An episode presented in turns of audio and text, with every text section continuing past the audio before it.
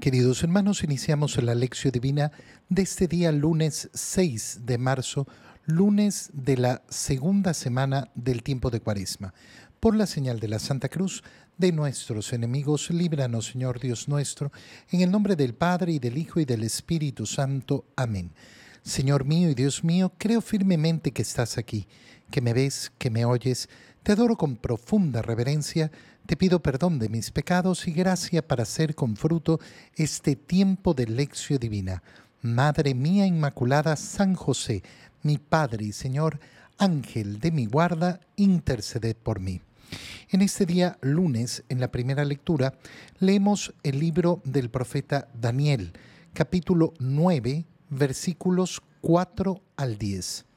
En aquellos días imploré al Señor mi Dios y le hice esta confesión. Señor Dios grande y temible, que guardas la alianza y el amor a los que te aman y observan tus mandamientos, nosotros hemos pecado, hemos cometido iniquidades, hemos sido malos, nos hemos rebelado y nos hemos apartado de tus mandamientos y de tus normas. No hemos hecho caso a los profetas tus siervos que hablaban a nuestros reyes, a nuestros príncipes, a nuestros padres y a todo el pueblo. Tuya es, Señor, la justicia y nuestra la vergüenza, en el rostro que ahora soportan los hombres de Judá, los habitantes de Jerusalén y de todo Israel, próximos y lejanos, en todos los países donde tú los dispersaste a causa de las infidelidades que cometieron contra ti. Señor, la vergüenza es nuestra, de nuestros reyes, de nuestros príncipes y de nuestros padres, porque hemos pecado contra ti. De nuestro Dios, en cambio, es el tener misericordia y perdonar, aunque nos hemos rebelado contra Él y al no seguir las leyes que Él nos había dado por medio de sus siervos los profetas, no hemos obedecido su voz. Palabra de Dios. La lectura del profeta Daniel que hacemos el día de hoy nos hace reflexionar sobre ese pedir perdón a Dios. Nosotros sabemos que cada uno de nosotros tiene que saber responder por sus pecados de manera individual. Y por eso la confesión el sacramento de la confesión es individual, el sacramento de la confesión es particular y por eso una cosa que hacen muy mal muchas personas al llegar al confesionario, al querer confesar sus pecados, es hablar en, plural. Eh, a muchas personas le dicen, bueno, es que eh, nosotros, y yo siempre les pregunto, ¿quiénes somos nosotros? No, me refería a mi familia, ya, ya, aquí estás tú confiesa tus pecados. Cada uno tiene que confesar sus pecados. Por eso, cuando hacemos ese reconocimiento de nuestros pecados de manera comunitaria en la Santa Misa, ¿qué decimos? Por mi culpa, por mi culpa, por mi culpa, no por la de otros, porque son mis pecados. Entonces es importantísimo reconocerlo. Otros, por ejemplo, entran al confesionario y dicen, bueno, yo tengo los pecados de todos, de todos los hombres, o sea, los míos son igualitos a los de los demás. Con lo cual yo estoy aminorando mi culpa y diciendo, ah, bueno, yo soy normalito, yo hago lo que hacen los demás, pero ese es un modo de no reconocer las culpas. Cada uno de nosotros entonces tiene que reconocer sus culpas, pero vemos esta imploración del, eh, del, profeta Daniel. ¿Y qué es lo que hace Daniel? Daniel pide perdón a Dios haciendo una confesión no solo de sus pecados, sino también de los pecados de todo el pueblo. De hecho, toda, toda su confesión es en plural. ¿Por qué? Porque está pidiendo perdón por el pecado de todo el pueblo.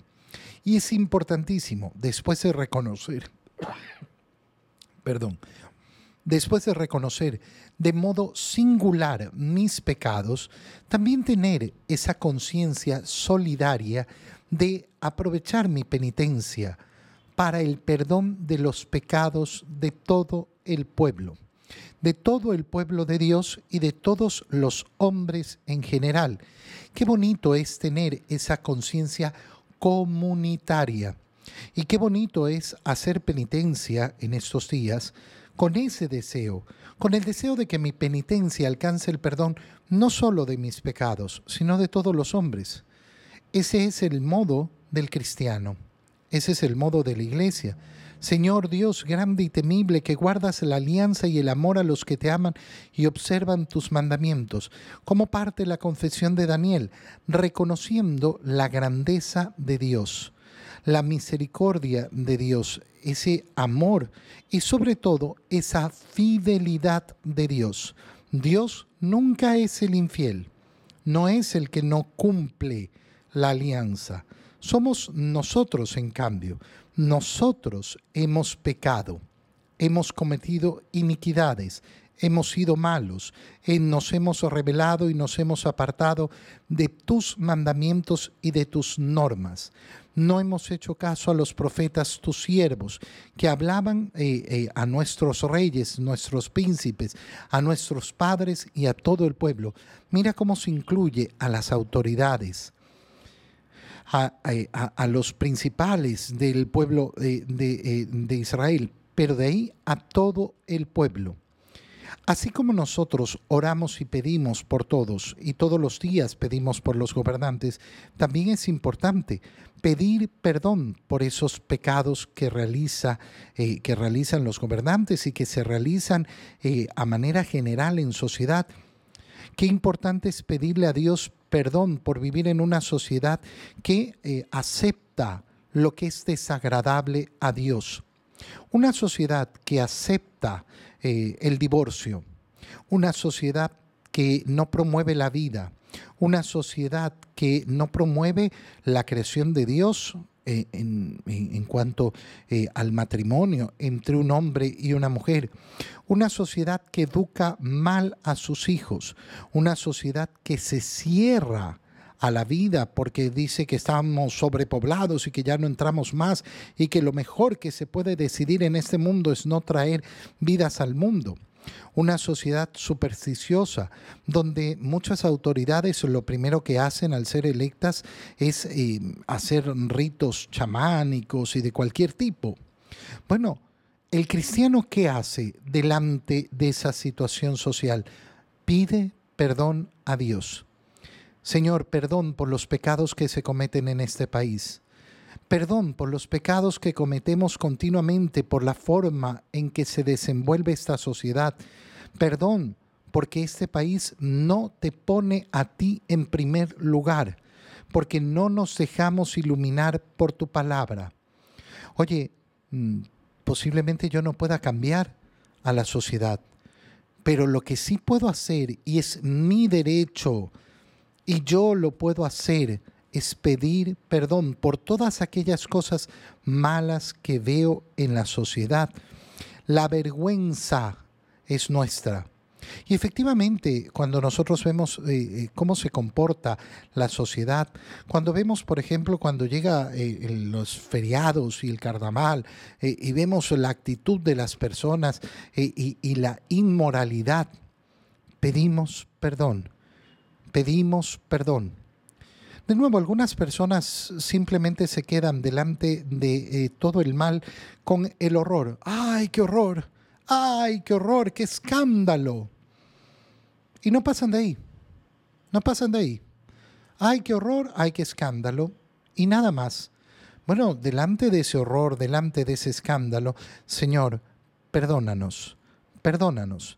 Y fíjate qué importante es decir, eh, perdónanos, es decir, incluirnos. No, pero yo no fui el que hizo esto y el que hizo aquello. No, no, tú pide perdón por tus pecados individuales. Pero qué importante es decir, yo soy parte de esto. Y, el actuar de los demás en una sociedad también me representa.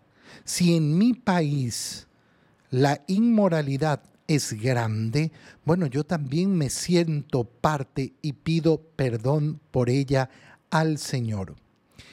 En el Evangelio, leemos el Evangelio de San Lucas, capítulo 6, versículos 36 al 38.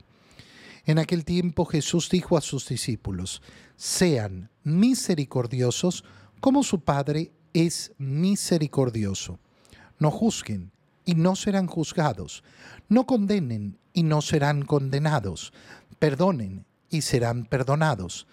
Den y se les dará. Recibirán una medida buena, bien sacudida, apretada y rebosante en los pliegues de su túnica, porque con la misma medida con que midan serán medidos. Palabra del Señor. Nosotros el día sábado leíamos eh, el Evangelio de San Mateo, ese sermón de la montaña, cómo el Señor nos invita a vivir a la altura de la perfección. Sean perfectos como su Padre Celestial es perfecto. Ahora estamos leyendo el Evangelio de San Lucas y leemos palabras similares. Sean misericordiosos como su Padre es misericordioso. Todo parte, lógicamente, de la misma idea. Yo he sido hecho a imagen de Dios. Si yo creo en Dios y yo creo que es el creador y que me ha creado a su imagen y a su semejanza, no puede salir de mi boca esa frase vulgar, vulgar, no, Dios perdona, yo, yo soy un simple ser humano, yo no puedo perdonar. Eh, disculpa, hermano mío, tú, tú no entendiste absolutamente nada entonces. A imagen de Dios. Si Dios es misericordioso, yo he sido hecho a su imagen y puedo ser misericordioso. Es decir, que la capacidad de mm, perdón, la capacidad de misericordia está en mí. He sido creado con esa capacidad. Si en cambio yo niego esa capacidad, entonces estoy diciendo que yo no he sido creado a imagen de Dios. Si yo no he sido creado a imagen de Dios, estoy negando la capacidad que tengo además de recibir a través del bautizo la condición de hijo adoptivo de Dios. Y por tanto, por ningún motivo debería yo clamar Abba, Padre. No, no, no puedo llegar a decir que un hijo no es capaz de realizar las acciones que realiza su padre. Si mi padre es misericordioso y yo soy su hijo, entonces yo también soy capaz de ser misericordioso. No juzguen y no serán juzgados. No condenen y no serán condenados perdonen y serán perdonados. Veamos estas tres acciones que nos manda a realizar el Señor. Ser misericordioso, ¿cómo se traduce? Se traduce en no juzgar. ¿Qué es lo que no debemos juzgar? Y aquí hay mucho error en muchas personas. ¿Por qué? Porque muchas personas toman el no juzgar como la incapacidad de decir que algo es bueno o malo. Nadie tiene derecho a juzgar. Nadie tiene derecho a juzgar a la persona. Pero uno de los juicios que tenemos que realizar es justamente saber el bien y el mal. Y poder determinar, no, mira, esto es bueno, eso es malo. No, nadie puede decir que es bueno y que es malo. Bueno, volvimos al pecado original, donde el hombre decide arrojarse así mismo la potestad de determinar lo que es bueno y lo que es malo sin escuchar la palabra de Dios. Si el Señor te ha dicho, por ejemplo, no cometerás adulterio, no cometerás adulterio. El adulterio, por tanto, es malo. No, lo que pasa es que hay casos que a mí me parece que, hermano mío, ok, tú eres tu propio Dios. Tú eres tu propio Dios. Tú no necesitas un Dios que guíe tu camino, un Dios que eh, guíe tus pasos, un Dios que ilumine tu conciencia. ¿Por qué? Porque ya definiste, pero ya juzgaste también. Ya juzgaste que no es malo de acuerdo a tus criterios. Entonces, no estamos hablando del juicio entre el bien y el mal. Estamos hablando de no juzgar a la persona. Yo no sé si la persona va a condenarse o no. Yo no sé si esta persona realizó este acto queriéndolo con su intención, si era consciente, si sabía que cometía pecado. No conozco su pasado, no conozco, no, no, no, no conozco la totalidad de esa persona. Por tanto, yo no puedo juzgarla. ¿Quién es el que puede juzgarla? Dios. Y por eso es que Dios jamás nos pide opinión sobre el juicio de una persona. Como siempre digo, se murió mi tía. Dios no va a venirme a preguntar si debe ir al cielo o al infierno. Ese es un juicio que le corresponde solo a él, no a mí. Ahora, yo puedo contemplar la vida de mi tía y decir, mira, mi tía hizo mal aquí, aquí y acá. Y esto es algo que tenemos que hacer. Oye, un camino de sanación muy profundo es el darnos cuenta de las cosas malas que han hecho nuestros padres, por ejemplo.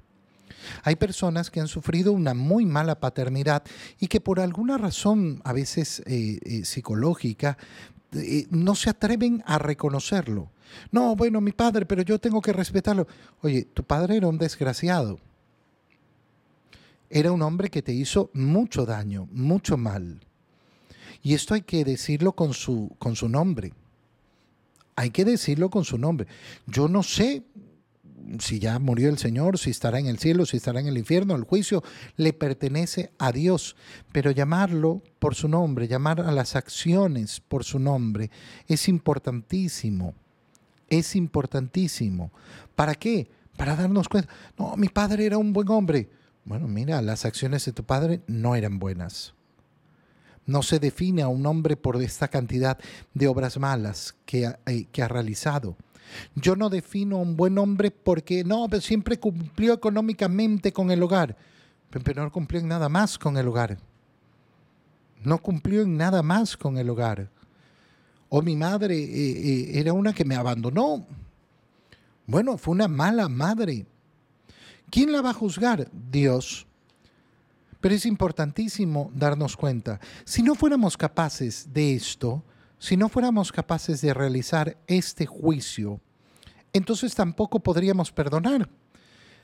Y fíjate que el punto de partida es ese, sean misericordiosos, por tanto, perdonen, perdonen. Pero si yo no puedo hacer un juicio valórico, entonces no tendría nada que perdonar. No, porque al final yo no tengo nada que perdonar, porque el único que eh, puede decir algo es Dios. No, yo sí puedo decir que han actuado mal. Y justamente por eso, porque han actuado mal, perdono. Si no han actuado mal conmigo, entonces no tendría nunca nada que perdonar. No condenen, es decir, no envíen al infierno a nadie. No, ese es un maldito que... No, no, no. Ese no tiene perdón de Dios, ese se va al infierno. No, es que no lo sé. No tengo, no tengo idea perdonen. Perdonen que no depende del otro, depende solamente de mí. Fíjate cómo el Señor no nos está diciendo, perdonen cuando la otra persona se arrepienta, les pida perdón. No, no, perdonen. Es decir, que está hablando de una acción que depende solo de mí. ¿Por qué perdono yo? Porque me da la gana a mí, porque yo, yo decido perdonar. Qué precioso es este camino porque es el camino de la libertad. No juzgues, para que no pierdas el tiempo en algo que es inútil. ¿Por qué? Porque tu juicio sobre la otra persona, tu condena sobre la otra persona, no tiene ningún sentido. No tiene ningún sentido, ni eres capaz de conocer la globalidad, la totalidad de la persona, ni eres capaz de enviarlo al infierno, porque no es una decisión que corresponde a ti. Libérate entonces de cosas que no te pertenecen. Pero en cambio, toma para ti lo que sí te pertenece, lo que sí está en tus manos. ¿Y qué es lo que sí está en tus manos? El perdón. Tú tienes la capacidad de perdonar. Y de ahí, den y se les hará. Den. Ten el corazón abierto a dar a dar, siempre a dar. ¿Y qué vas a recibir? Una medida bien sacudida, buena, apretada, rebosante. ¿De qué está hablando el Señor? De la eh, recompensa. Ya la semana pasada decíamos, qué importante es saber que sí, yo espero mi recompensa. Y esto no es algo malo. Eso es lo que mueve mi corazón, es motor para mi corazón, es aliento para mi camino. Yo quiero la recompensa, pero no la recompensa de este mundo. Quiero la recompensa de Dios, que es la vida eterna. Te doy gracias, Dios mío, por los buenos propósitos, afectos e inspiraciones que me has comunicado en este tiempo de lección divina. Te pido ayuda para ponerlos por obra. Madre mía Inmaculada San José, mi Padre y Señor, Ángel de mi guarda, interceded por mí. María, Madre de la Iglesia, ruega por nosotros. Queridos hermanos, un feliz día para todos.